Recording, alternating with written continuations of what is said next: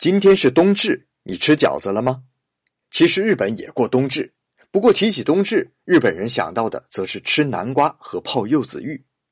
吃南瓜这个习俗和中国有着千丝万缕的联系。我们都知道啊，冬至是一年中白天时间最短的一天，从此白天越来越长，所以古人认为冬至这天阴气尽而阳气生，所以又叫一阳来复。那在日本人看来，阴代表北，阳代表南吗？所以冬至吃南瓜增加些阳气没毛病啊。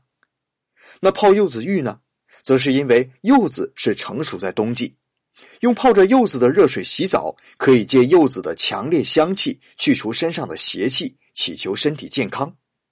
其实想想啊，沉浸在柚子的香气之中，就算不能去除邪气，疲劳也会一扫而光的吧。